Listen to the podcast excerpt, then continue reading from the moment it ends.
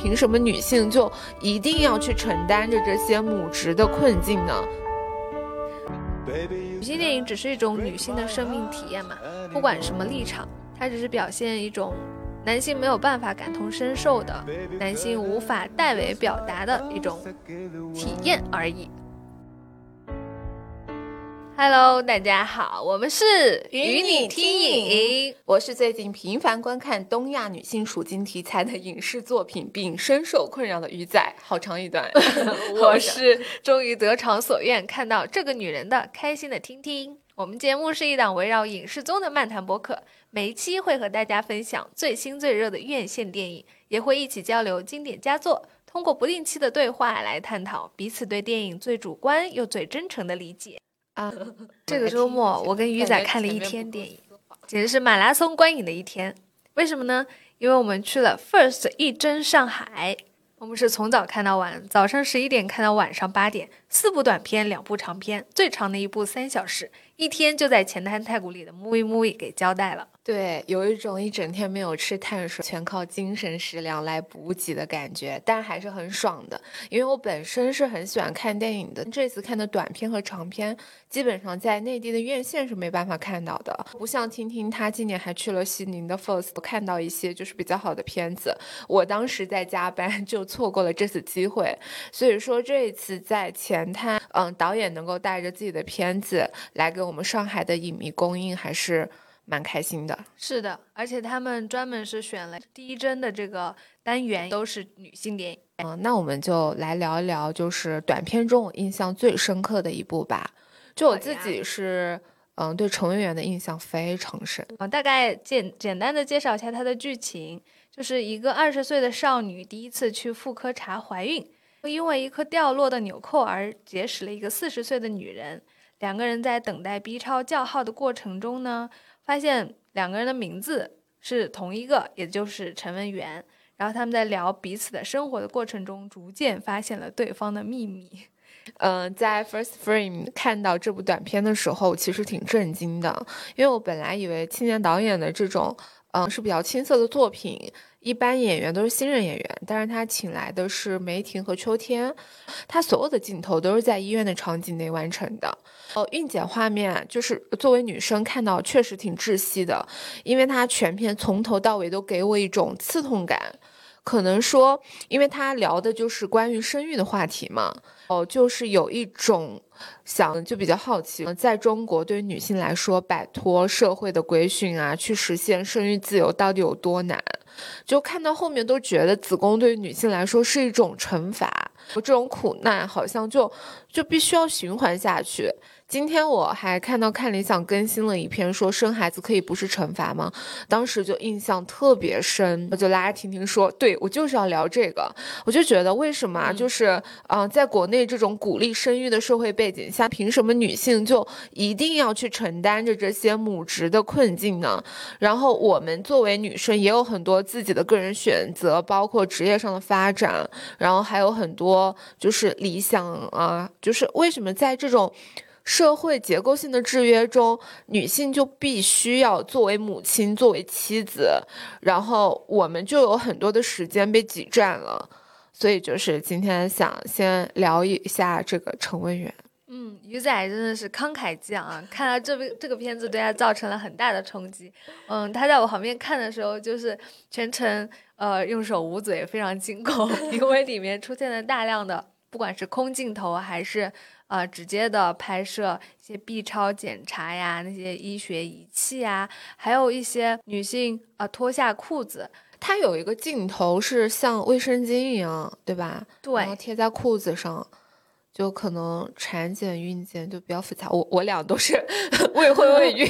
确实也不太了解对具体的。但我看到那个画面，我很喜欢。嗯，他拍的是墙上的一排影子嘛，然后是女性褪下裤子，然后取一些东西的场景，有一点像在跳舞一样，但是又又有一些有一些群舞的感觉，又有一些嗯，大家被安排着做一做一套特定动作的感觉。然后下一个镜头再是。他们的正脸，对一些痛苦的表情，还有恐惧迷茫的。其实我觉得，呃，那一排女性的脸拍的特别好，因为她们的面部表情其实有的是麻木的，有的是惊恐的，就是你能感觉到有的脸她很稚嫩，她还没有做好成为一个母亲，就她还没有完全做好准备。对，就是有一种我还不知道未来会发生什么，我不知道这是发生了什么，但是我要被迫去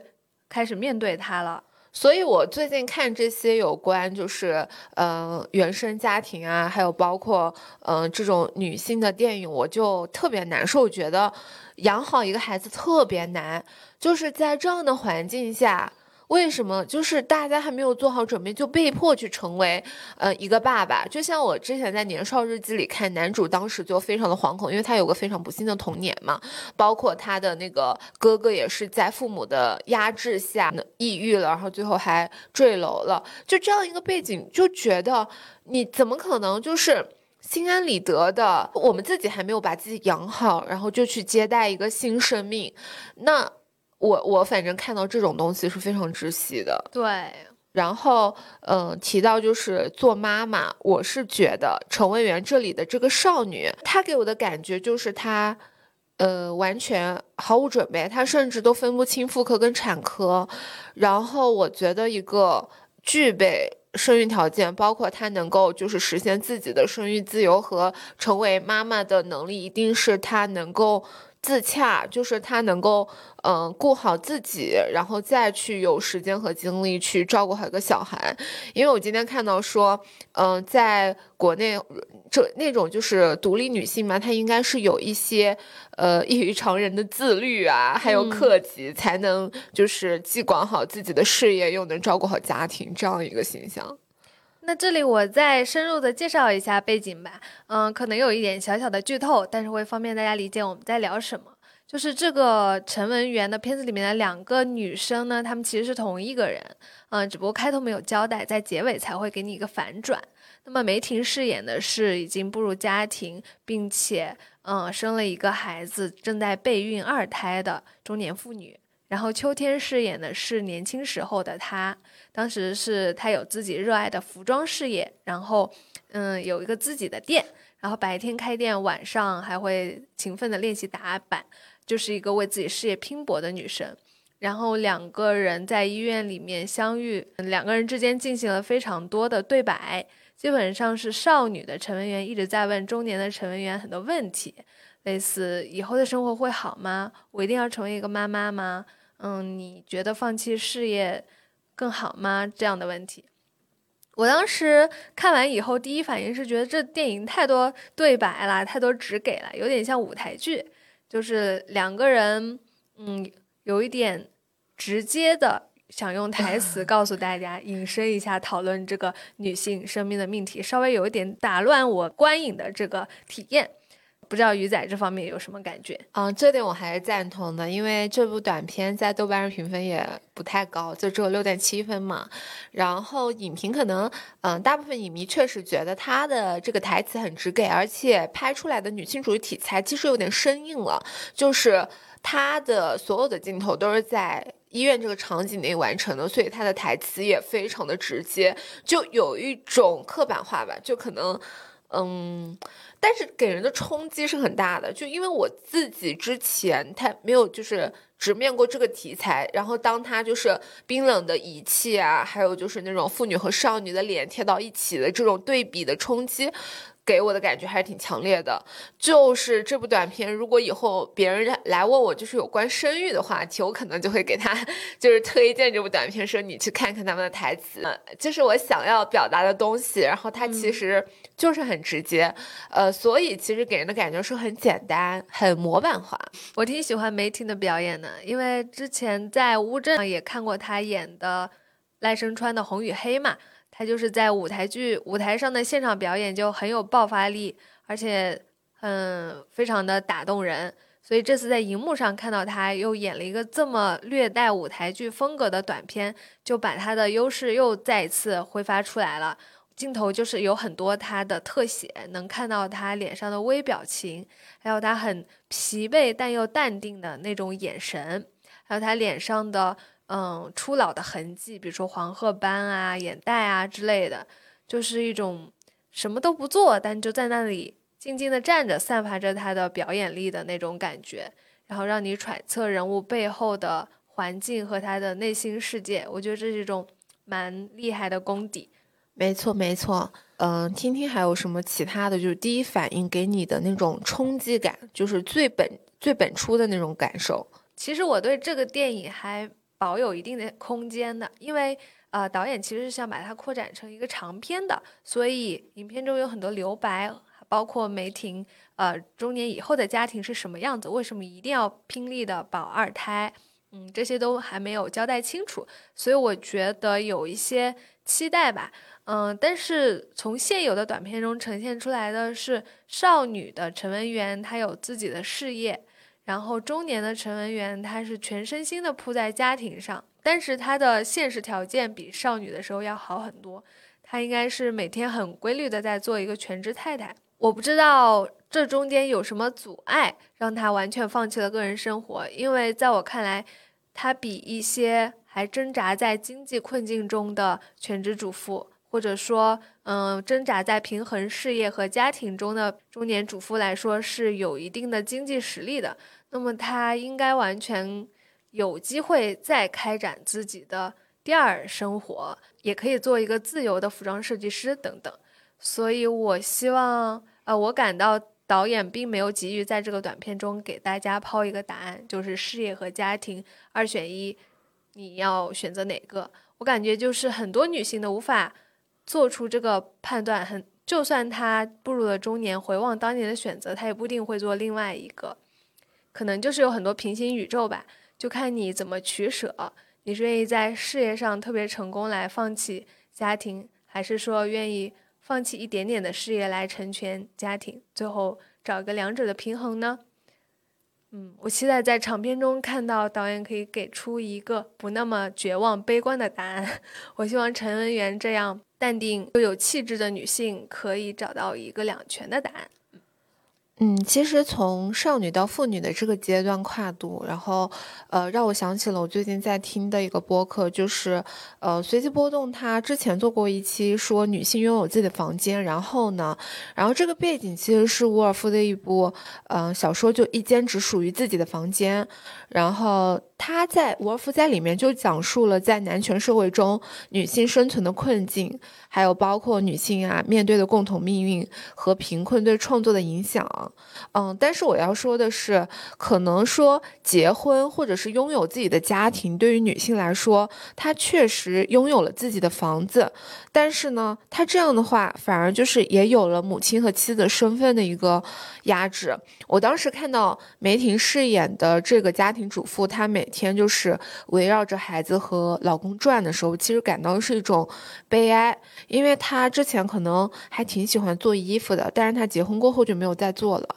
就相当于放弃了自己的呃兴趣，还有自己的事业，然后就是成为了一个全职的家庭主妇。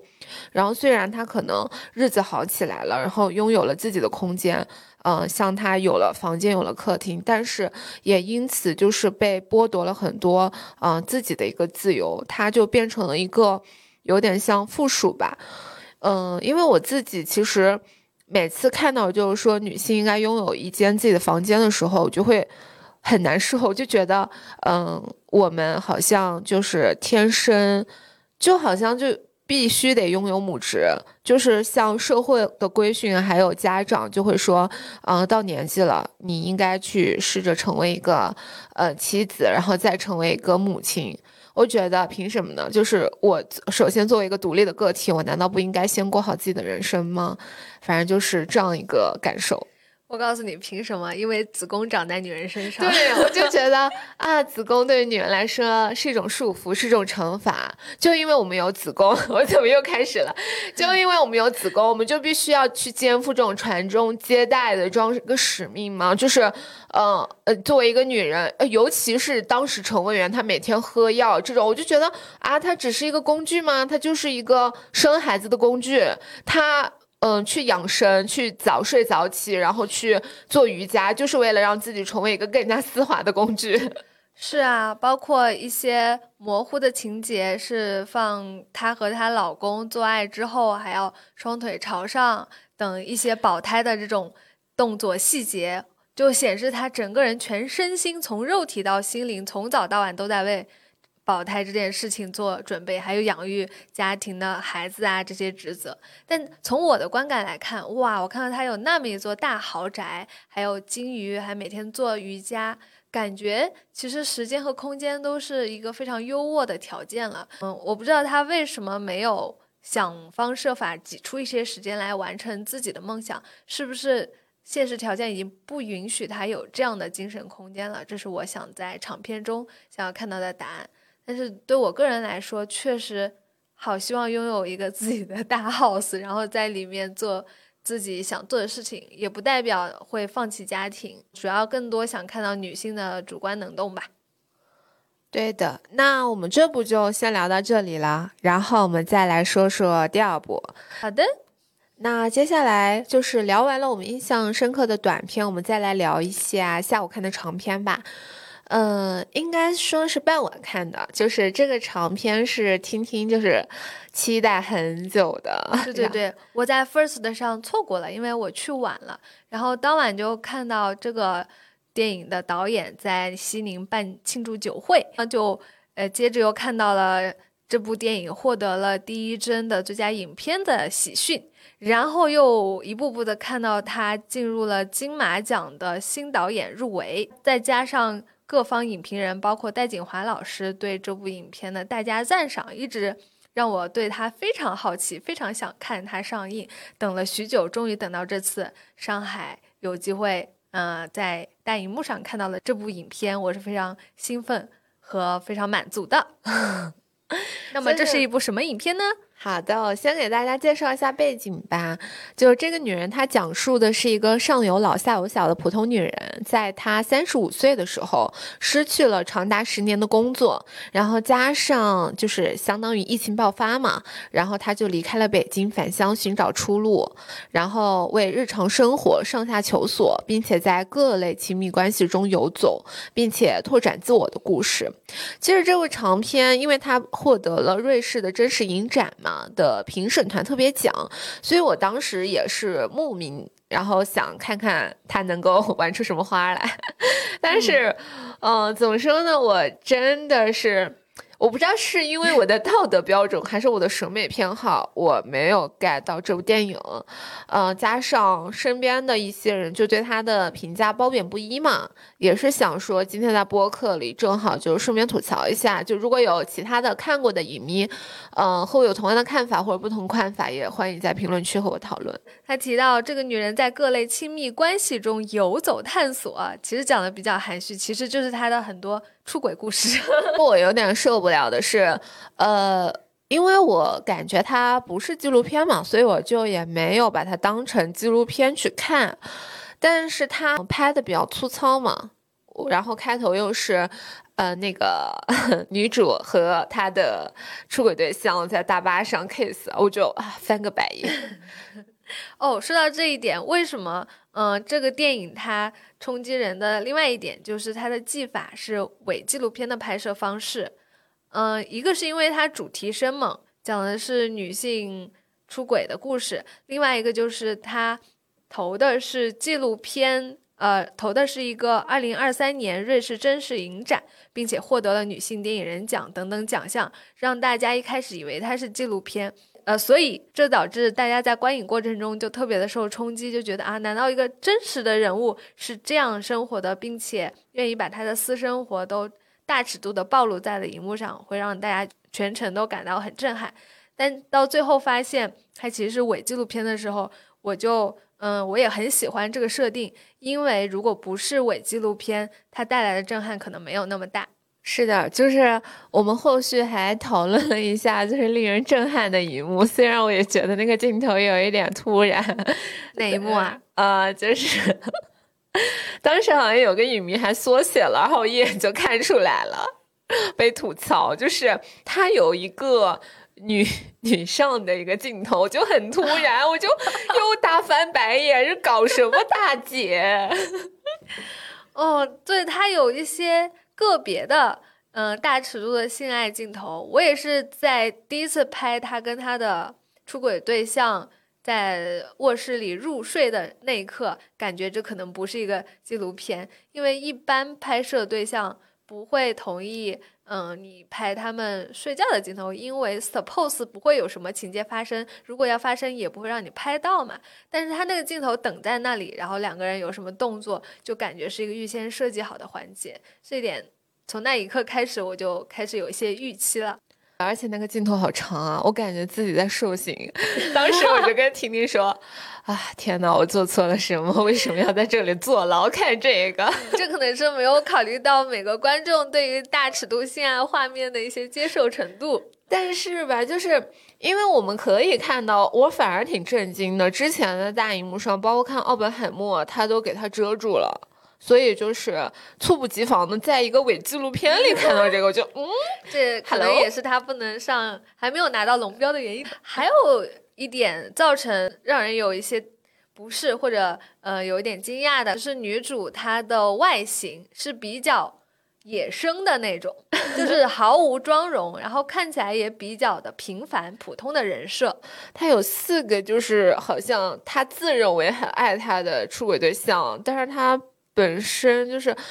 如果如果他长得像刘亦菲，我可能觉得，嗯，我我能够我能够理解吧。但确实有人说他的行事风格很像。最近比较活跃在荧幕上的周冬雨所扮演的形象啊，大面。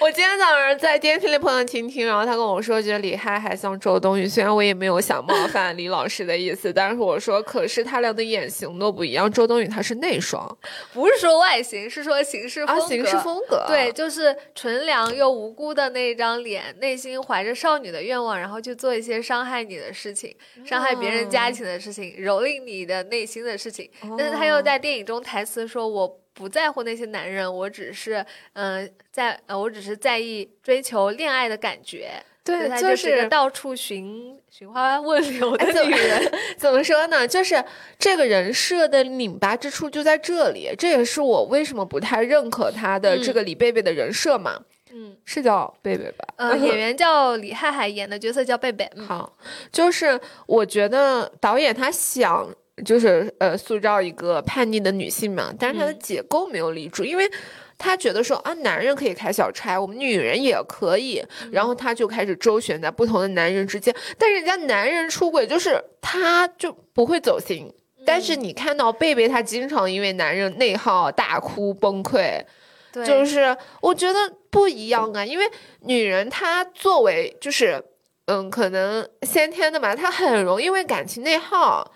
就是他，其实我觉得真正的解放就是直接抛掉良性叙事，别老是男男女女的。我怎么又开始？我现在已经开始走无性恋人设了。确实，女主给我的感觉是她其实是一个很任性、依赖他人的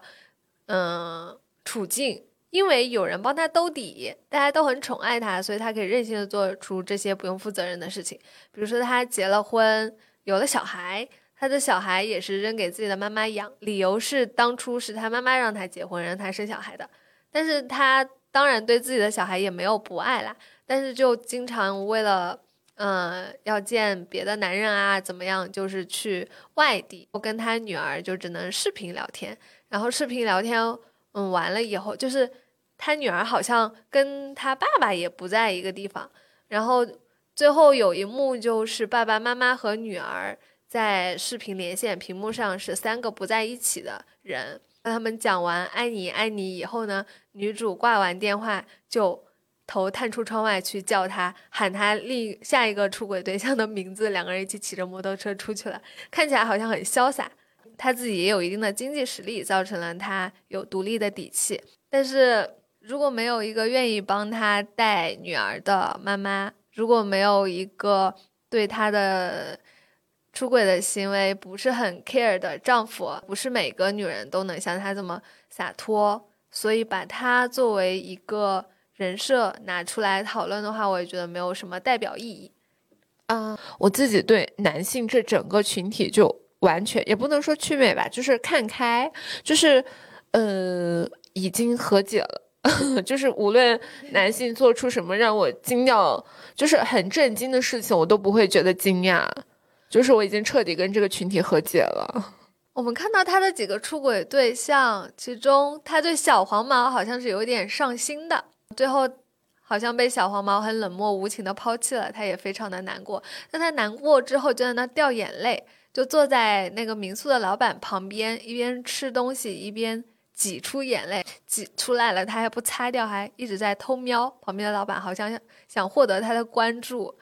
就一直在那里吃几口，偷瞄一下，留下来，然后看对方还不在看自己，又把头凑过去什么的。然后我觉得他就是想获得别人的关注，然后再耍一些小手段、小计谋，然后伤害了别人也没有关系。再比如他第一个出轨对象是那个售楼处的，就是对方的老婆来闹的那个。那人家有老婆了，你还去招惹他，这就是明知呃要伤害另外一个人，却不管不顾喽。然后对方跟他分手，呃，不对，是他甩了对方之后，他还得意洋洋的跟朋友分享，说自己在对方的心里的地位很重，就能看出来他很享受这个过程。他跟中间的一个男人谈分手的时候，嗯，也说虽然我们不在一起了，但是我还永远是你的。他这句话没说完就被对方的一句脏话给打断了，就处处能看出他很希望。自己在别人心里留下一个占据一个重要的位置，就算没有在一起，但是别人仍然很被他吸引，这样子是这样一个角色，这让我觉得跟那些到处留情，嗯，但真性情的女性又有一点细分领域的不同。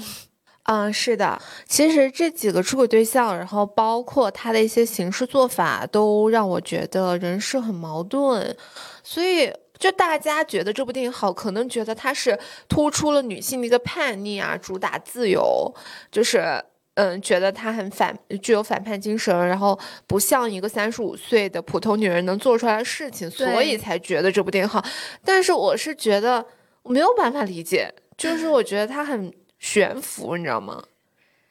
就嗯，很多男生看完以后说喜欢，这是让我很意外的。在看完电影，在看过电影之前，我刚才说了我非常期待这部电影嘛。然后看过以后，我觉得好像嗯没有我预期的那么高。但是我以为男生会很不喜欢这种比较女权的嗯方向的电影，但是意外的是又有很多男生说喜欢，因为在里面看到了很难在大荧幕上看到的女性视角的这种自由洒脱、不负责任的这种表现。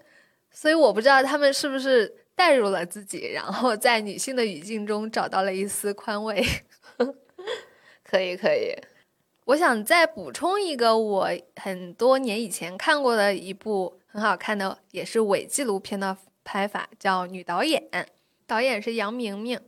嗯，当时看这部电影非常带劲儿。她也是导演的处女作，导演和他的导演同学两个女生，嗯，互相拍的一个方式。讲述了两个女生之间的真实的日常生活，还有很多很疯癫的青春的女大学生的那些生活片段，而且里面还有吵架，还有互相的背叛什么的，看着就挺真实的。但是它为什么更加有真实的力量？是因为两个人互拍嘛，就建立了这个互相同意被拍摄的语境，所以在两个人聊一些非常私密或者非常失态的环境的时候，仍然被记录下来，也不会被怀疑。同时，两个人表现的那种真情实感，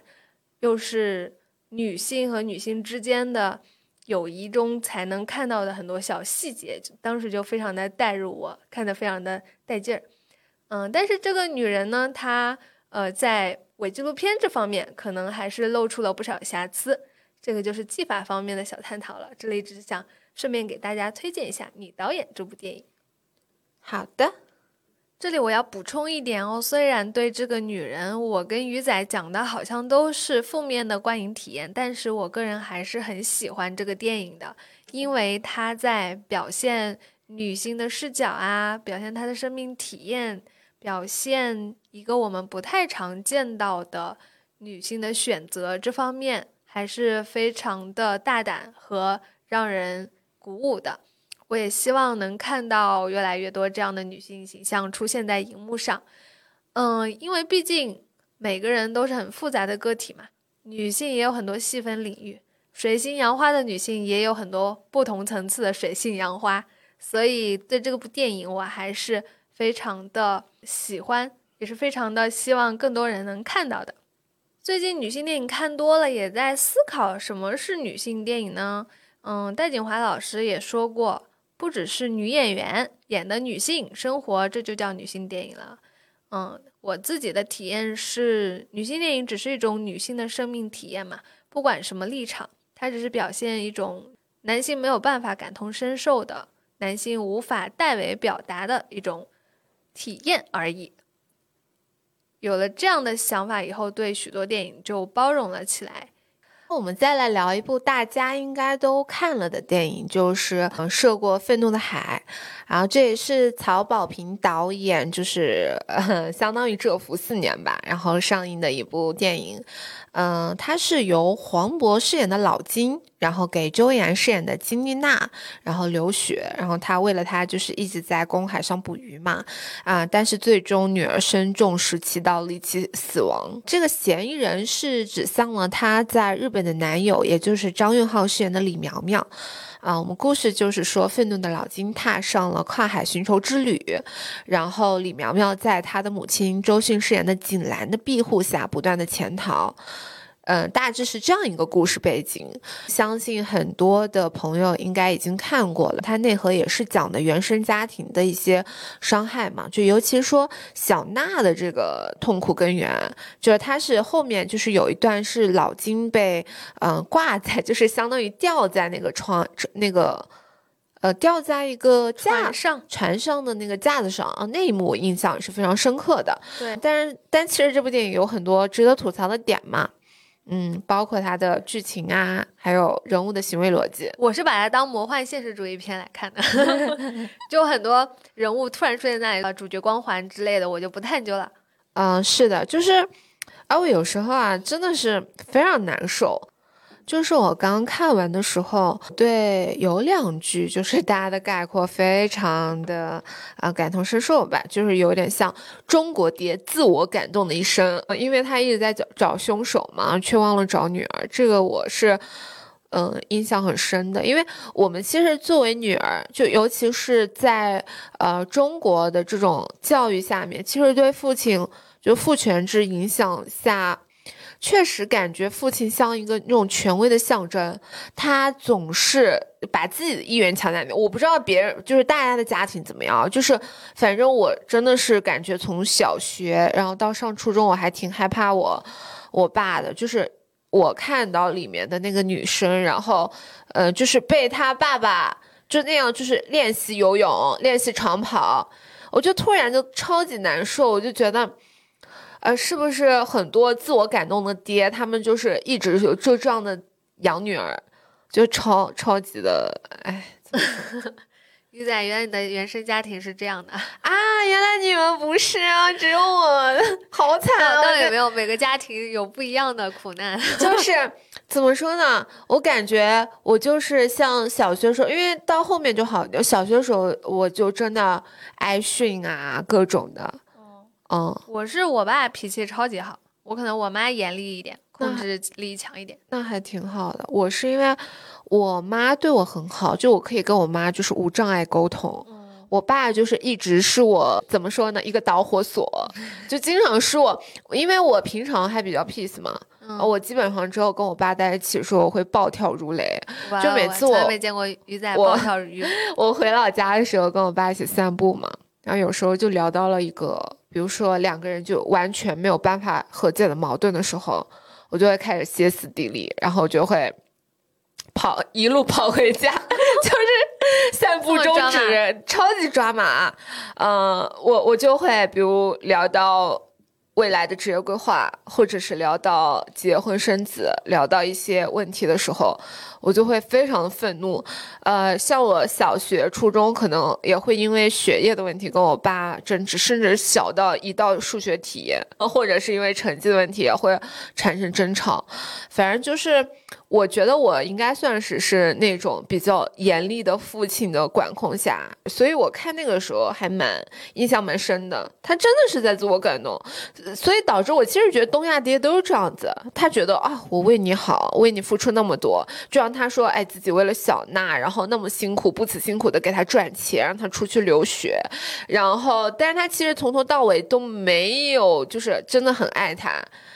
哎，所以就觉得，嗯，说到这个，呃，我一开始。看到黄渤这张脸，我就先入为主，以为他一定是个好人嘛。后面是不是一定有反转？就前面对他的各种描写都是铺垫，然后到最后会让大家呃再放一些细节展示他其实内心是爱他女儿的，怎么怎么，只是父亲不善于表达爱这种类似的套路嘛。结果到 最后都没有发现这些东西，他就是一个不好的爸爸。找凶手还是找女儿？这句话真的不错。导演的意图，我觉得应该也是表现一个不称职的爸爸对孩子的伤害啊，包括周迅周，包括周迅饰演的妈妈，因为他每一个黄渤看似正确的举动背后，都引出了他这个动作对女儿实际上的伤害嘛。比如说，为了找侮辱他女儿的真凶，把那段视频到处给别人看，直到借周迅之口发出了那句话。你爱不爱你的女儿？你怎么会把她的这种视频到处给别人看？我觉得导演是在各种方式来表现出这个爸爸舍本求末，这个爸爸内心并没有真正的在乎和了解自己女儿这一点。豆瓣上很多网友说，这部电影里面的李苗苗和小娜两个人真的是互补的，就是一个是施虐狂，一个是受虐狂。那来看到他们的原生家庭的话，就会发现李苗苗就是那种安全感爆棚的家庭，因为无论他做什么，他妈妈都会庇护他，他家里人都不会追求他的责任。然后小娜就是极度缺乏安全感，因为她无论做什么都换取不了她想要得到的爱。那这两个人的成长轨迹中呢，李苗苗就是一直在通过索取别人来夺取注意力。小娜一直是通过牺牲自己的部分来换取安全感，那两个人其实都想，嗯，获得自己在这个世界上的存在感，但是因为原生家庭两个极端的培养方式，造成了他们这样两个极端的性格，然后两个人又碰到了一起，酿成了这个悲剧。嗯，然后其实我看到有那个 说觉得，嗯，曹导是用爹式的这样一个眼光去拍。怎么叫以爹反爹是吧？他爹式了吗？嗯，因为他其实，比如说对二次元亚文化的那种描写，就有一点刻板印象了。有没有可能是黄渤视角呢？嗯，哎，倒也倒也这样说也可以。嗯，因为嗯，可能说他确实拍出了一个成年人视角的一个东西。嗯，就是因为他这个原生家庭的痛苦根源。确实还是没有讲清楚，所以我们会觉得他拍的不够完整。我这里引用一个其他的朋友跟我聊到一个让他印象深刻的一幕：衣柜的意象，就是小娜在小时候一直躲在衣柜里面，在墙上画小花，等她爸爸回来嘛。我那个朋友说，这个衣柜就象征着母亲的子宫，然后她不安全的时候就想躲到一个温暖的子宫里面去获取安全感。当然，我觉得她也不一定，就导演不一定是这么想的，因为大家缺乏安全感的时候，都会想获得一种包裹感，就会想走到一个安全屋里面去，把自己包裹起来，不受外界的干扰。那么，把它比喻成子宫这一点也挺震撼的。总之，在黄渤找到那个衣柜，打开里面密密麻麻的小红花的那个那一幕，那一瞬间确实挺有冲击力的。嗯，其实《深海》这部片子不是觉得逻辑漏洞还挺多的吗？就是包括那个天上下雨，嗯，它其实下雨我也能理解，因为在一出好戏里面也是有这样类似的场景嘛。哦，但是它其实。真的有一点太超脱现实了，就魔幻现实了。我看到下雨什么的，我已经处变不惊了。对，就是我唯一觉得好奇的是，你铺垫了那么多台风，台风最后你还一直在往机场奔，台风来了，机场航班不停吗？它好多的就是场景吧，就是为了去构建一种就是呃戏剧化的冲突，比如说三车相撞的场景，就正常其实很就是很难，但是。他就是为了想拍出老金把李苗苗从那个景兰的眼前拖过去那一幕，然后就设计了前面撕扯是吧？对啊，赶车啊这样。啊！但是像这种这么大的暴雨天气去赶航班，包括李苗苗中间去了两次漫展，我也是非常的困惑。对他为什么一直就那一身打扮？对啊，就这样让老金认出来。这个剧情啊，还有人物的行为模式啊，真的有一种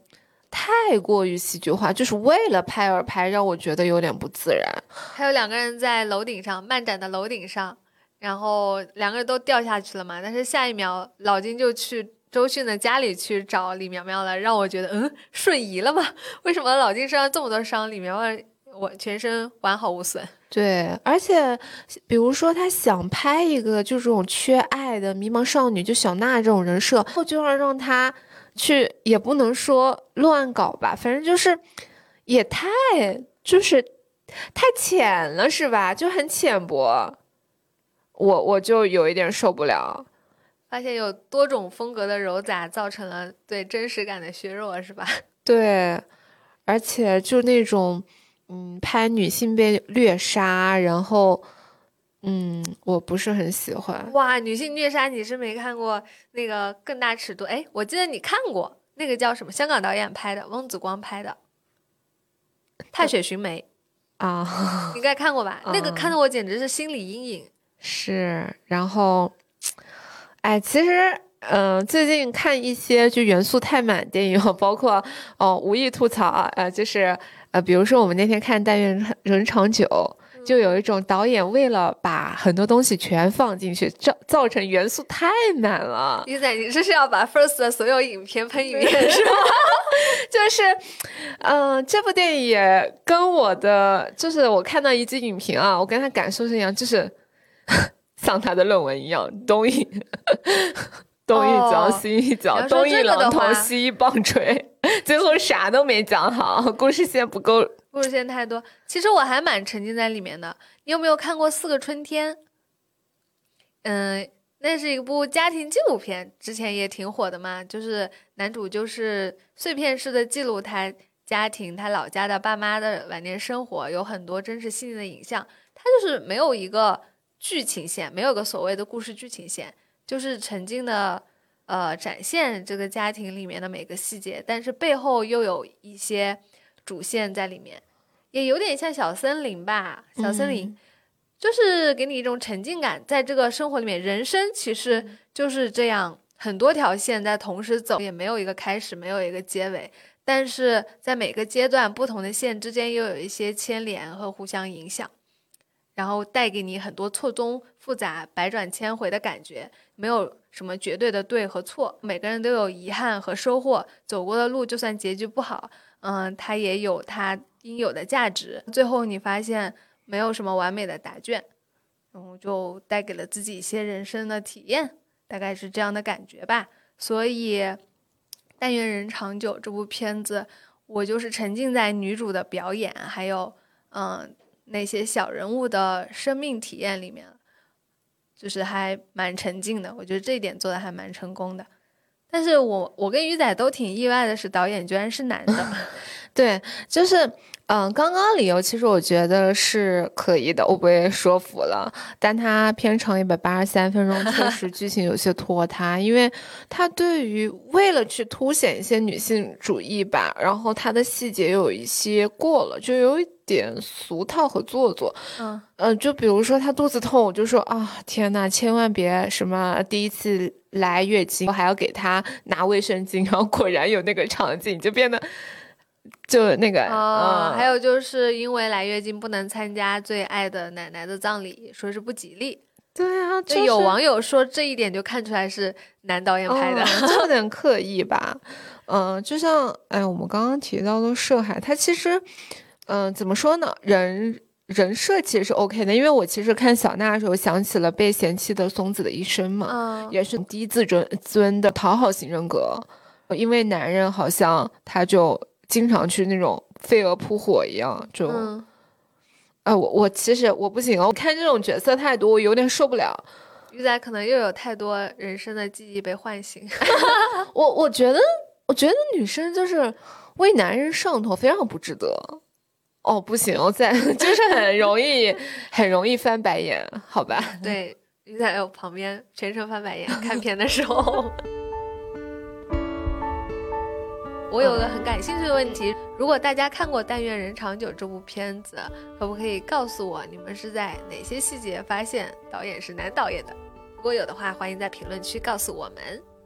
好的，那本期节目就到这里啊，那我们下期再见，下期再见，拜拜。The